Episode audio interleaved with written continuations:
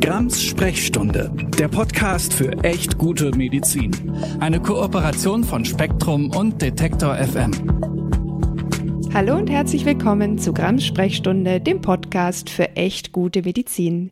Ich bin die Nathalie Grams-Noppmann, Ärztin und Autorin und hier zusammen mit euch immer wieder und unermüdlich auf der Suche nach echt guter Medizin und allem, was sie besser macht. Und da wollen wir uns heute nochmal der Physiotherapie, im besten Fall natürlich der evidenzbasierten Physiotherapie zuwenden, weil das ein Thema ist, nach dem ihr mich ganz oft gefragt habt. Ich habe ja schon zwei Folgen zur Physiotherapie gemacht, aber da sind offenbar noch nicht alle Fragen beantwortet gewesen. Deswegen sprechen wir heute nochmal darüber. Aber falls ihr weitere Themen habt, die euch speziell interessieren, wo ihr sagt, wow, da habe ich mit echt schlechter Medizin was äh, nicht so Dolles erlebt, dann schreibt mir unter sprechstunde.detektor.fm. Und ich sage es nochmal, ich kriege all die E-Mails von Detektor weitergeleitet. Ich lese sie auch alle. Ich finde auch immer wieder sehr, sehr interessante äh, äh, Themen dabei. Magnetresonanztherapie ist gefragt worden, mache ich auch auf jeden Fall eine Folge zu. Aber ich schaffe es leider nicht, jedem und jeder von euch zu antworten. Also seid mir nicht böse. Ich lese euch immer, aber ihr hört mich am meisten dann und am besten hier.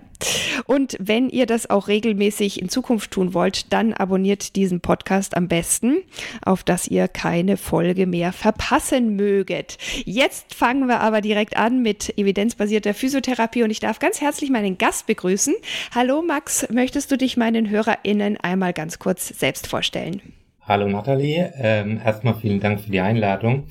Äh, und sehr gerne. Ähm, genau, mein Name ist Max Pfölp, ich bin ähm, 39 Jahre alt, bin seit 2012 examinierter Physiotherapeut, habe ursprünglich meine Ausbildung zum Speditionskaufmann gemacht, also was ganz anderes. Mhm. Ist in der Physio aber, glaube ich, gar nichts Ungewöhnliches, dass man irgendwie nochmal einen zweiten Bildungsweg einschlägt.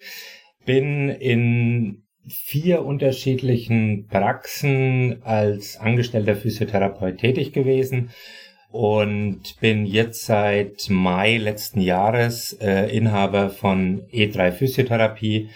E3 steht äh, E3, also Impotenzgesetz, steht für ehrlich, evidenzbasiert und effizient und bin äh, ganz nach dem Motto angetreten, der Physiotherapie in Deutschland ein neuen Anstrich zu verleihen. Das ist eigentlich meine Vision. Ja, sehr gut. Lass uns über Visionen sprechen. Ich finde nämlich, die ist sehr ähm, mit viel Wissen auch und natürlich auch mit äh, Erfahrung ähm, unterfüttert, die du gemacht hast, natürlich auch im Laufe deines Berufswegs, die du machst mit PatientInnen. Aber du versuchst es ja nicht nur auf der Erfahrungsebene zu lassen, sondern auch Evidenz reinzubringen. Und genau darüber habe ich ja auch schon mal mit deinem Kollegen Tobias Horrell gesprochen, eine Folge dazu gemacht, evidenzbasierte Physiotherapie. Die packe ich euch auch nochmal in die Show Notes. Aber danach haben mich ganz viele gefragt, wie erkenne ich denn jetzt einen guten Physiotherapeuten oder eine gute Physiotherapeutin? Und auch darüber möchte ich mit dir heute sprechen, weil das ist ja wahrscheinlich gar nicht so leicht. Und ich erinnere mich an unseren allerersten Austausch, den wir hatten, also jetzt du und ich. Da hast du mir gesagt, es ist ja schon allein deswegen ein Problem, weil es gar keine exakte Definition vom Berufsbild gibt. Und du hast auch gesagt, dass die Physiotherapie eine Branche ist, wo gefühlt alles erlaubt ist und jeder macht, was er oder sie denkt und für richtig hält, ohne dass es irgendwie Kontrollinstanzen gäbe, die das irgendwie überwachen, also jetzt nicht im Sinne von bös überwachen, sondern halt supervidieren und die Qualität da irgendwie überprüfen. Und deswegen frage ich dich als allererstes, was siehst du kritisch an deiner eigenen Profession? Hm natürlich auch an Kolleginnen, ohne da jetzt irgendwie persönlich werden zu wollen? Ähm, super Frage zum Einstieg ähm, und da gleich die Frage, wie lange wir Zeit haben. Ne? ähm, nein, also erstmal ganz vorneweg, ähm, ich bin natürlich jetzt überhaupt nicht hier, um irgendwie äh, Kritik an Kollegen, Kolleginnen zu üben. Ähm, sondern es gibt natürlich immer verschiedene Wege, die irgendwo zum Ziel führen. Ähm, wir haben uns jetzt hier als Praxis halt den Weg der evidenzbasierten Physiotherapie auf die Fahne geschrieben, äh, was auch die Aktivierung beinhaltet. Zum großen Teil, was ich sagen muss, woran erkennt man einen guten Physiotherapeuten? Das ist natürlich so ein breites Feld. Ich würde einfach mal sagen, wie es in jedem Berufsbild ist, ähm, würde ich sagen, dass jemand seinen Beruf mit Leidenschaft und bei uns natürlich gerade mit einem mit einer großen Portion Empathie ausfüllt, ähm, dass das schon mal was ganz Entscheidendes ist. Allerdings wäre ich natürlich auch öfter mal gefragt von äh, bekannten Freunden, die nicht jetzt hier in Erlangen leben oder im nahen Umfeld.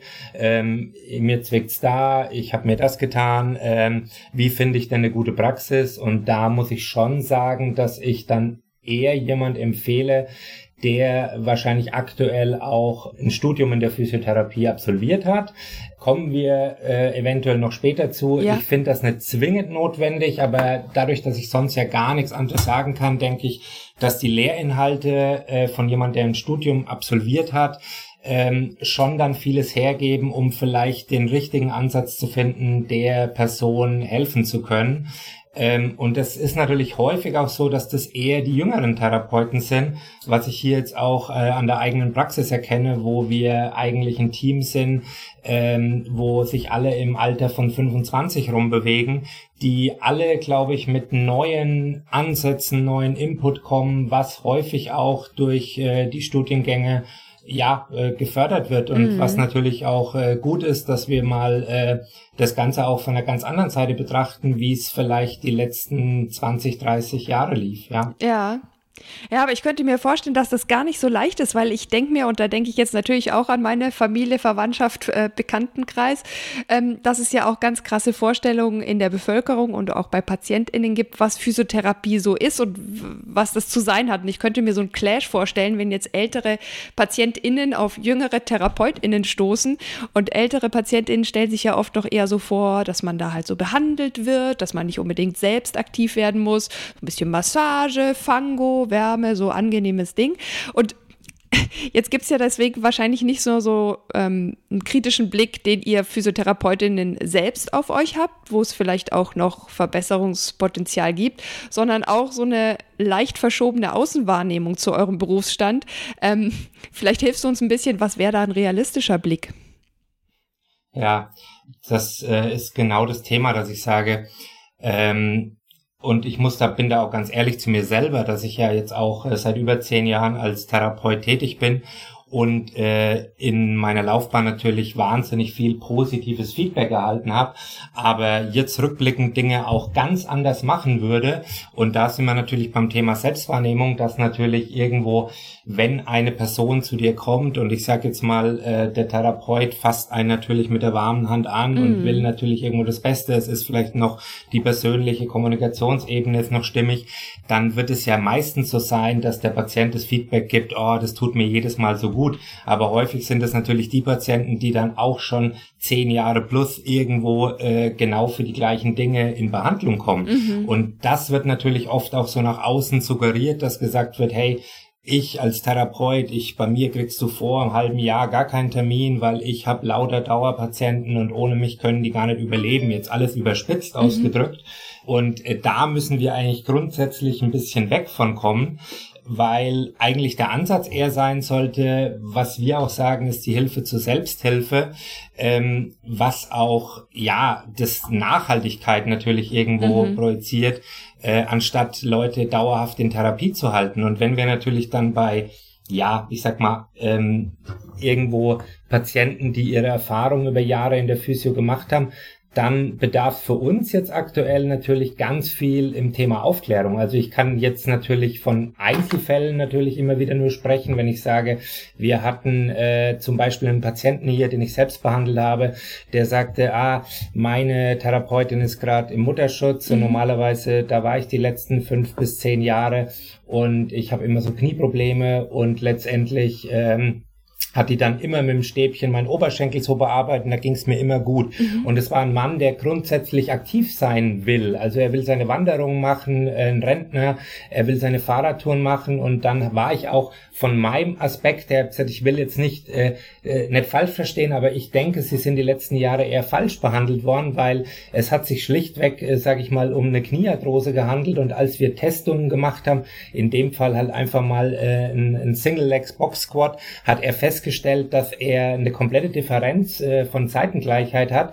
Und dann war er selber erstaunt und ich habe ihn halt gefragt, meinen Sie, wenn ich jetzt da mit meinen Fingern oder mit dem Stäbchen den Oberschenkel bearbeite, ob sich das verändert? Mhm. Und äh, ich denke, ähm, ein paar Wochen später waren wir an einem Stand, wo er selber auch zu Hause aktiv geworden ist und er hat mir Bilder aus seiner Wandertour geschickt und, und war total happy. Und äh, das sind natürlich die Sachen, wo ich sage, eigentlich bräuchte der Mann keine Physiotherapie, weil er kann sich selber helfen. Mhm. Ja. Also du gräbst dir damit aber natürlich auch selber das Geschäft ab.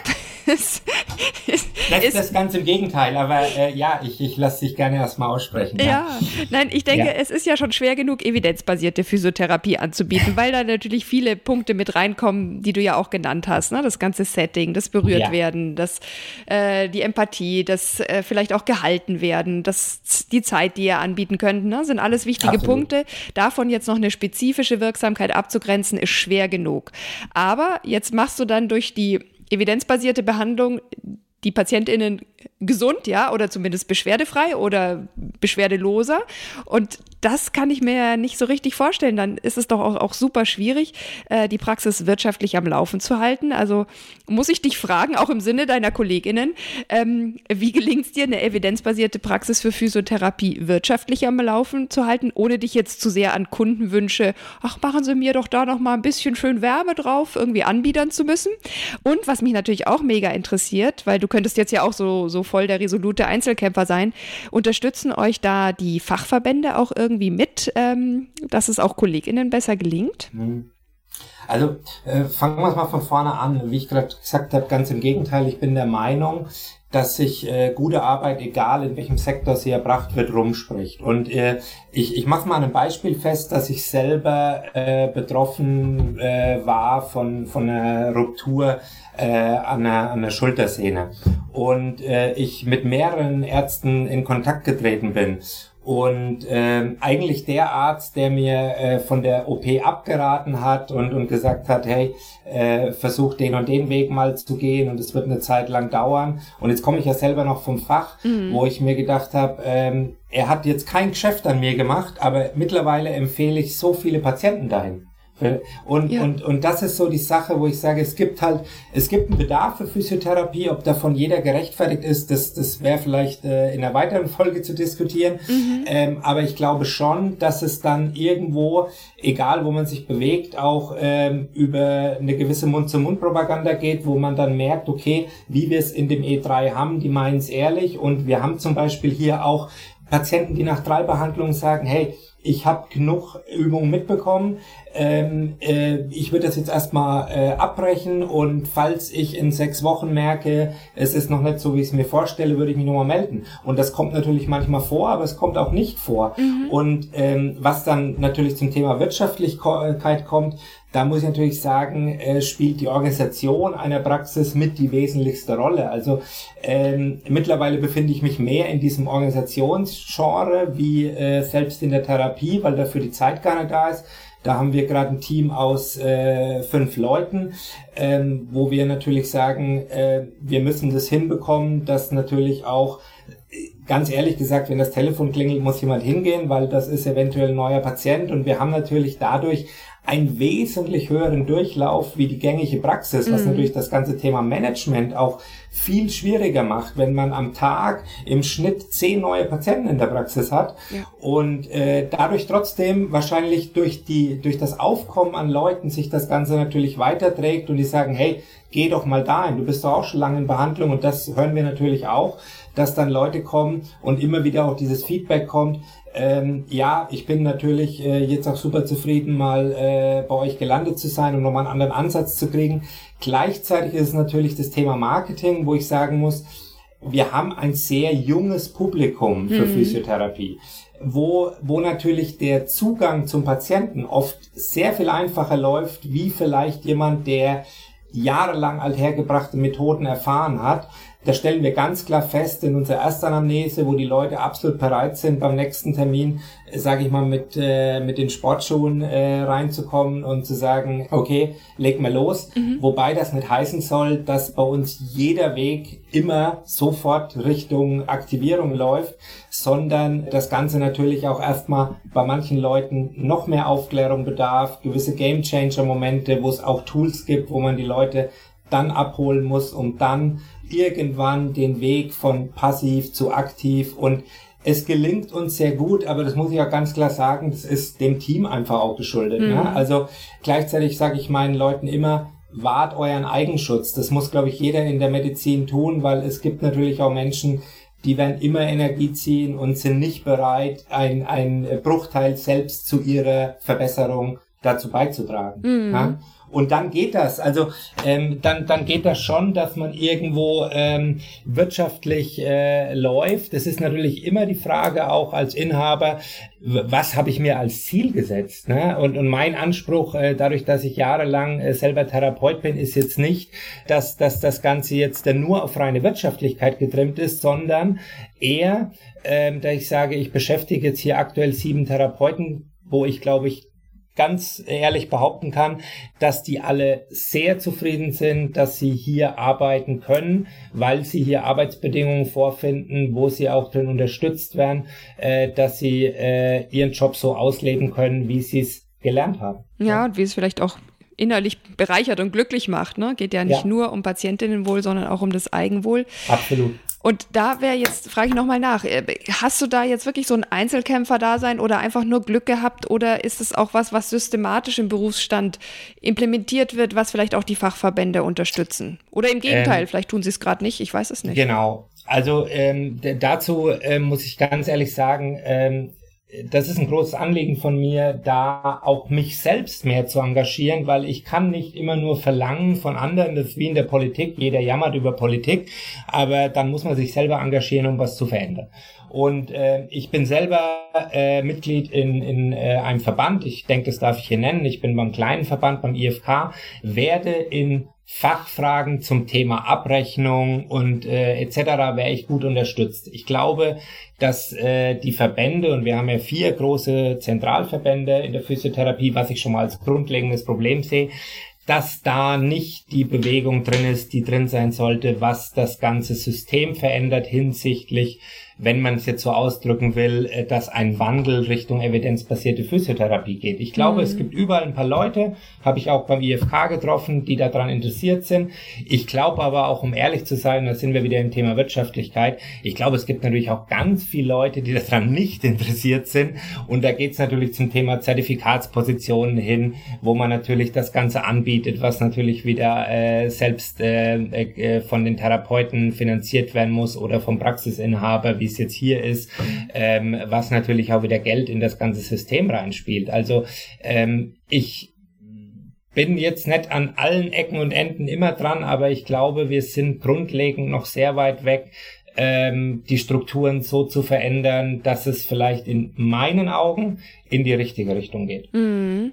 Ja, du hast ja vorher auch kurz schon angesprochen, dass es ja auch um die Frage geht, wie sehr akademisiert sich der Berufsstand oder wie die Kolleginnen von dir.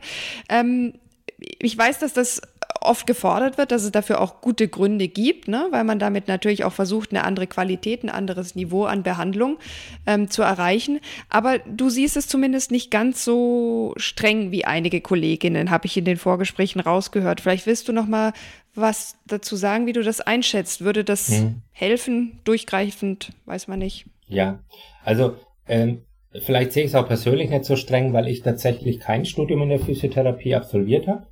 Das mag sein. Äh, auf der anderen Seite muss ich sagen, ähm, äh, jetzt aus meiner Erfahrung raus, dass ich jetzt hier als Praxisinhaber mehrere Therapeuten beschäftigt und äh, die Hälfte davon hat studiert, die andere Hälfte nicht.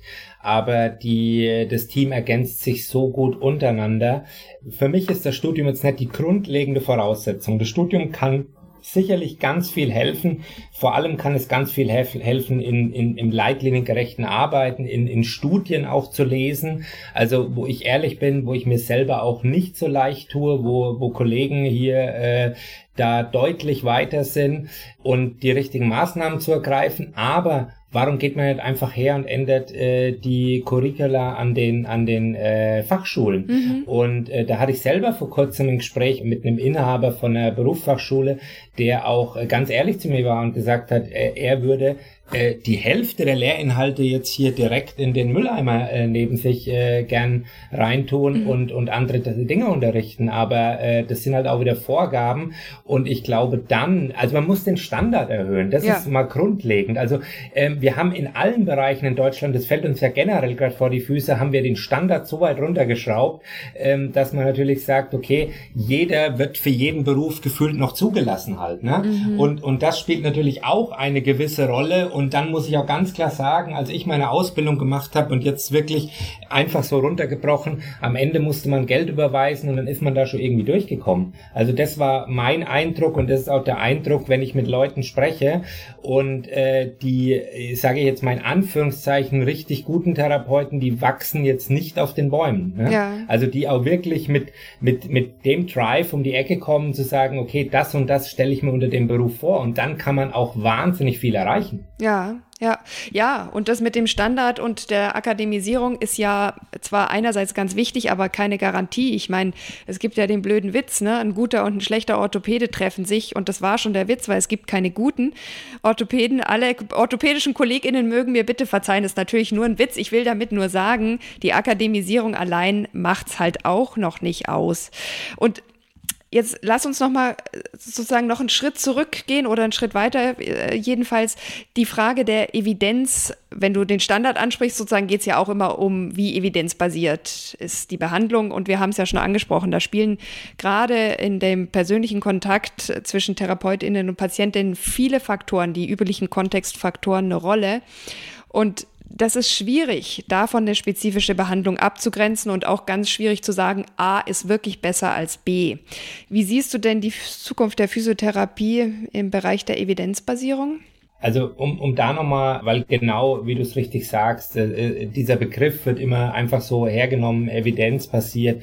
Äh, da spielen einfach unheimlich viele Faktoren eine Rolle rein und, und das ist oft auch gar nicht greifbar, weil wir natürlich auch dass äh, die ganz große Unbekannte, die menschliche Psyche mit dem größten Faktor am Ende des Tages spielt, halt einfach. Ne?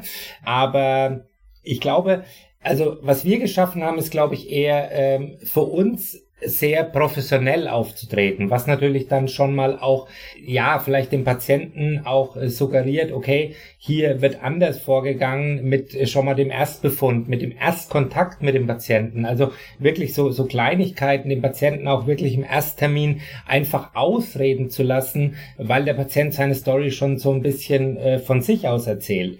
Wohin das Ganze laufen wird, das wäre natürlich das, was ich mir flächendeckend irgendwo wünschen würde. Ich glaube, das machen viele Kollegen auch für sich schon richtig in Praxen, aber oft ist ja so, ich vergleiche das immer mit der, mit der Speisekarte im, im, äh, im asiatischen Restaurant, dass halt alles draufsteht.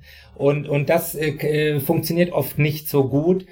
Sorry, ähm, es schmeckt auch oft sehr gut beim Asiaten, das, das wollte ich damit nicht sagen. Aber ich glaube, in unserer Branche funktioniert das oft nicht so gut, wenn man halt sagt, ja, ähm, jetzt war der äh, Patient beim Kollegen A und der hat ihm genau was anderes erzählt wie äh, die Woche davor der Kollege B. Mhm. Ne? Und äh, dass wir halt eine einheitliche Sprache sprechen, das vielleicht schon mal als Einrichtung und das tun wir hier, wo wir sagen, wenn der ähm, äh, Patient vielleicht beim einen Kollegen jetzt äh, eher äh, nicht so zufrieden war, weil er eher passive Maßnahmen verlangen will, wird er das wahrscheinlich beim Kollegen B auch nicht bekommen und er wird ihm genau das gleiche erzählen. Und irgendwann macht es dann vielleicht auch mal Klick, vielleicht bei manchen macht es auch nicht Klick wo die Physiotherapie hingeht. Ich denke, es gibt die Leute, die, ähm, die sich dafür einsetzen. Ich zähle mich da auch ganz klar dazu. Ich, ich darf auch hier mal äh, den äh, Andreas Alt erwähnen, der, glaube ich, auch schon mal eine Folge mit dir gemacht hat. Ja. Ähm, wahnsinnig viele Bücher rausgebracht haben, die sehr lesenswert sind. Und das wäre natürlich mein Wunsch, äh, solche Leute in Positionen zu bringen, wo auch dann Veränderung passieren kann. Und äh, ich glaube, dann sind wir irgendwo auf dem, auf dem richtigen Weg. ähm, was die was die Physiotherapie angeht, weil ähm, ich denke schon, dass wir im Ländervergleich da stark hinterherhinken, was dann Lehrinhalte angeht. Und ich glaube, wir sind immer noch ein Land, was mit die meisten Verordnungen rausschreibt. Ähm, und da hängt ja, der Rattenschwanz ist ja endlos. Also mhm. ähm, wir reden hier immer von Fachkräftemangel. Ist doch nicht der Fall, wenn wir ehrlich sind. Es ist doch einfach nicht der Fall. Es ist doch so, dass wir eigentlich äh, äh, extrem, flächendeckend extrem breit aufgestellt sind, was Praxen für Physiotherapie angeht. Wir haben halt wahrscheinlich äh, eher einen äh, Qualitätsmangel. Das mhm. muss man mhm. ganz klar sagen. ja. ja. Schwieriges Thema, aber äh, wo du Andreas Alt erwähnst, ja, mit dem habe ich die Folge über Liebschau und Bracht aufgenommen. Immer noch eine der meistgehörten Folgen. Also wenn ihr die nochmal hören wollt, müsst ihr ein bisschen zurückscrollen. Aber ähm, da haben wir auch über viele Problematiken im Physiotherapiebereich gesprochen. Ähm, noch ein Aspekt, der mich interessiert, gerade auch wenn es um Evidenz und Standard und bessere Arbeitsbedingungen und natürlich auch bessere, qualitativ bessere Behandlung geht. Ich finde ja persönlich immer noch die interdisziplinäre Zusammenarbeit zwischen Ärztinnen und Gesundheitsfachberufen unheimlich wichtig. Ähm, ich habe ja selber mal in der Geriatrie gearbeitet und da zum Beispiel auch auf der Schlaganfallstation. Und da war es natürlich unabdingbar, dass Ärztinnen, Physiotherapeutinnen, Ergotherapeutinnen, Logopädinnen, weiß ich nicht noch, Psychologinnen ganz eng zusammengearbeitet haben. Es war wirklich Teamwork. Das wäre auch anders nicht gegangen. Ähm, das hat da gut funktioniert. Ich weiß aber natürlich, dass es woanders längst nicht immer der Fall ist. Hast du vielleicht noch eine Idee auch in Richtung interdisziplinäre Zusammenarbeit, damit es eben auch nicht nur in der Klinik, das war ja damals in der Klinik, ich glaube, es ist auch nochmal ein großer Unterschied zur Praxis, dass es da besser klappen kann? Ich, ich muss erst mal umdenken und meinen Schwerpunkt auf die Geriatrie richten, glaube ich, äh, wenn ich das so höre. Äh, und frag mich auch, ob das in Deutschland war, wo du da gearbeitet hast. Ja, ja. ähm, Allerdings ja, eine Vorreiterklinik. Das, das war damals absolut. schon äh, muss sehr so neu. sein, muss so mhm. sein. Ähm, äh, trotzdem schön, dass es dich dann irgendwann zum Podcast gebracht hat. ne? Langer Weg. Ähm, sonst wären wir jetzt nicht hier. Ähm, ja, für mich äh, auch natürlich ein großes Thema, äh, wo ich sagen muss, ähm, wo ist, ähm, drücken wir es so aus, wo ist die Lobby der Physiotherapie in Deutschland? Und jetzt will ich nicht jammern, weil das habe ich vorhin gesagt, äh, das haben wir uns auch zu großen Teilen selber zuzuschreiben. Ja? Und äh, auf der anderen Seite ist diese Diskrepanz oder ja, äh, ich sag mal, wo steht der Arzt, wo steht der Physiotherapeut? Ne?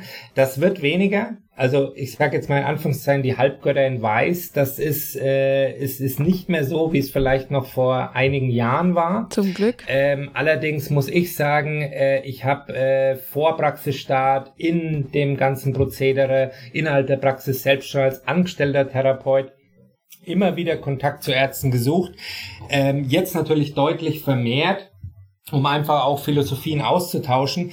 Ich sag jetzt mal von 30 Anfragen gab es zwei Rückmeldungen, die waren allerdings dann sehr gut, das mhm. muss man ganz klar sagen, wo sich die Leute Zeit genommen haben. Ansonsten äh, ist es so, auch wenn wir mal Rücksprache halten wollen über einen Patient und rufen in der Arztpraxis an, ähm, ich kann einen Fall berichten von einem Jungen, als Flüchtlingsfamilie herkam, der eine Umstellungs-OP hatte von den Hüften, wo ich endlos versucht habe, diesen Kinderarzt zu erreichen. Mhm. Da ist die Reha verschlampert worden. Irgendwann habe ich mir ins Auto gesetzt und bin hingegangen gefahren hm. und äh, habe dann da noch eine Stunde im Wartezimmer gewartet, um dann fünf Minuten dieses Gespräch zu haben, weil es da um Verordnungsmenge ging. Ähm, den Aufwand kann man natürlich nicht immer betreiben, ja, aber der Fall war mir halt wichtig. Ja, äh, letztendlich in der Klinik, wie du es erlebt hast, wahrscheinlich einfach durch äh, ja engeres Zusammenrücken, kürzere Dienstwege viel schneller möglich. Bei uns, äh, ich sag's ehrlich, so gut wie leider nicht vorhanden. Wir schreiben unsere Arztberichte, die machen wir teilweise sehr ausführlich. Ob die gelesen werden, das kann ich nicht mal, ähm, kann ich nicht mal beantworten. Mm. Also ja. das wäre echt so ein persönlicher Wunsch von mir, wenn hier ärztliche KollegInnen sind, aber natürlich auch PhysiotherapeutInnen, die zuhören. Ähm, ich glaube, das kann noch besser gehen. Also ich erlebe das natürlich auch selber immer wieder. Jetzt bin ich ja schon Ärztin, ich weiß dann so ungefähr, was da äh, Sache ist, aber ähm, ich würde mir da wirklich noch einen sehr viel besseren Austausch wünschen, weil ich glaube, letztlich profitieren nicht nur unsere PatientInnen dann davon, sondern auch wir selbst, weil man auch einfach wirklich viel von der jeweils anderen Expertise dazulernen kann. Ähm, absolut. Und ich möchte da nochmal ergänzen, dass es natürlich im Alltag eines niedergelassenen Arztes sicherlich auch oft nicht so einfach ist, jetzt äh, immer gleich zeitnah den Kontakt zu suchen. Allerdings denke ich mir also, wenn wir uns die Mühe machen, wirklich ausführliche Arztberichte zu schreiben, dann wäre natürlich ein Feedback darauf auch mal ganz schön halt. Ne? Ja. Aber ich glaube, die durchschnittliche Besuchszeit bei einem Arzt in Deutschland liegt bei unter drei Minuten und das ist auch das, was wir dann wieder vom Patienten hören. Eigentlich, sage ich jetzt auch wieder überspitzt, hat er sich gar keine Zeit genommen. Ich habe zwar die Folgeverordnung bekommen, aber äh, so richtig wurde jetzt gar nicht äh, über den Fall gesprochen halt. Ne? Ja, ja, ja, sicherlich äh, in den allermeisten Fällen nicht bös gemeint. Das ist einfach oft nicht anders möglich. Das Problem kennen genau. wir ja. Deswegen wandern ja Leute auch zu HomöopathInnen oder HeilpraktikerInnen ab. sollen sie lieber zum guten Physiotherapeuten, zur guten Physiotherapeutin gehen. Das ist in besseren Händen im wahrsten Sinne des Wortes. Deswegen, weil wir jetzt leider auch schon mit der Zeit, ähm, du hast ja gefragt, wie viel Zeit wir haben. Jetzt hm. läuft sie langsam aus, zum Ende hin äh, gehen, entgegengehen. Ähm, die vielleicht wichtigste Frage für PatientInnen, die jetzt diese Folge gehört haben? Was können die mitnehmen? Was ist vielleicht für die auch wichtig zu wissen für die Zukunft der Physiotherapie? Ja, auch der abschließende Einstieg war nicht die leichteste Frage, der Ausstieg dann auch nicht. Also ich möchte mal sagen, weil ich natürlich äh, meinen Beruf unheimlich schätze und wir haben am Anfang darüber gesprochen, dass es ja, wir haben in Deutschland ja für alles Endlosbezeichnungen für den Beruf Physiotherapie gibt es keine Definition. Ich will sagen, dass wir deutlich mehr können als in irgendwelchen dunklen Kammern sage ich mal, in Massenarbeit Leute in Bauchlage durchzumassieren. Mhm. Ich sehe uns auch eher in der Zukunft, jetzt wo auch das Thema Videotherapie kommt, ich sehe uns auch eher in der Beratungsrolle, ich sehe uns in einem Health Management, ich sehe uns auch als gute Personal Trainer. Da muss jeder auch ein bisschen dann seine Passion als Therapeut finden. Ne? Aber ich würde auch immer empfehlen, wenn ich einen Arzt aufsuche, der mir eine Meinung gibt, äh, parallel eventuell auch mal einen Selbstzahlertermin beim Physiotherapeut zu machen, ähm, um sich da auch nochmal befunden zu lassen und äh, deren Meinung zu hören, ähm, weil wir viel können. Also äh, da bin ich absolut der Meinung. Wir haben in der Folge drüber gesprochen, es müssen sich diverse Standards absolut verändern. Aber ich glaube, was ich jetzt so feststelle, vielleicht bin ich auch in einer absoluten Verwöhnsituation, weil sich bei mir auch deutlich mehr Leute beworben haben, wo ich sage, ich hätte gern noch mehr eingestellt, es gibt die Kapazität gerade nicht her. Ähm, dass es die guten Therapeuten, wo wir auch drüber gesprochen haben, in Anführungszeichen, weil es nicht so zu definieren ist, mhm. gibt. Und äh, dass ähm, der Weg zum Physiotherapeut, wenn es mal am Körper zwickt, äh, sicherlich ein sinnvoller sein kann. Absolut. Ja. Aber auch da ähm, dann auch selber, und ich glaube, die, die meisten Patienten haben schon auch eine gute Selbstwahrnehmung, auch da reinzuhören. Ich hatte einen Patienten mal da gehabt, der hat gesagt, ja, ich war jetzt hier bei dem Osteopathen, der hat gesagt, also 20 Stunden bräuchte ich, dann bekomme ich sie hin. Dann habe ich zu ihm gesagt, dann kann es kein guter Osteopath sein. ja? Also, wenn, Über wenn Osteopathie habe ich auch schon eine Folge gemacht. ja, habe ich das? Ich weiß gar nicht mehr. Können wir jetzt auch noch lang drüber sprechen, aber ich sage, äh, auch dann selber auch reinzuspüren, bin ich da gut betreut, fühle ich mich da gut aufgehoben, ähm, ich, ich äh, mach, die, mach das, was mir gesagt wird und wenn ich das ausführe, hat es eine Wirksamkeit und, und dann, ähm, glaube ich, darf jeder Mensch frei entscheiden. Es ist dann ein freier Markt und da sind wir natürlich auch wieder in dem Thema, häufig wird zur OP geraten. Ich glaube, wir haben jetzt hier in einem Vierteljahren wahnsinnig viel Menschen vor einer OP bewahrt. Ob das immer der richtige Schritt war, vielleicht lassen sich auch einige dann im Jahr drauf operieren, das wissen wir auch nicht. Aber ähm, die Leute haben das dann aus der Überzeugung getan. Wir haben nicht gesagt, sie müssen das tun, sondern wir haben unseren Ratschlag gegeben. Einfach. Mm. Ja. Ja, ich bin ja auch immer noch dafür, dass ihr PhysiotherapeutInnen im Gegensatz zu den Heilpraktikerinnen den Patienten Erstkontakt haben solltet, also dass das möglich wäre, dass es nicht immer nur auf Arztanweisungen erfolgt. Ja. Ähm, und wir sind dann natürlich auch wieder bei dem Thema, der Austausch zwischen ÄrztInnen und PhysiotherapeutInnen muss enger werden, ähm, weil man dann auch vielleicht gemeinsam so eine Entscheidung treffen kann, zu sagen, wir probieren es erstmal nochmal mit einer guten Physiotherapie, vielleicht können wir die OP vermeiden. Ähm, und das ist vielleicht nicht immer der Weg, aber man kann es dann zumindest ausprobieren und dass ihr vielleicht auch mitnehmt, dass es das durchaus auch mit den Physiotherapeutinnen ähm, zu besprechen gilt. Und äh, ja, vielleicht muss man so eine Termin, eben wenn er dann nicht auf Arztanweisungen kommt, auch erstmal selbst bezahlen. Genauso wie man übrigens eine schöne Massage genießen kann und die auch für sich selbst bezahlen kann. Also ich gehe auch sehr gerne mal zur Massage, aber ich erwarte das jetzt nicht von meinem Physiotherapeuten oder meiner Physiotherapeutin. Da soll es dann wirken und helfen. Das, ist, das ist genau der Punkt. Dagegen habe ich überhaupt nichts. Also gar nicht. Also es ist nur so, dass ein Heilmittel ausgestellt wurde und darauf kann ich es halt nicht erwarten, wenn jetzt Krankengymnastik draufsteht, weil äh, das ist dann wieder Betrug am System, wenn wir mhm. unter uns ehrlich sprechen.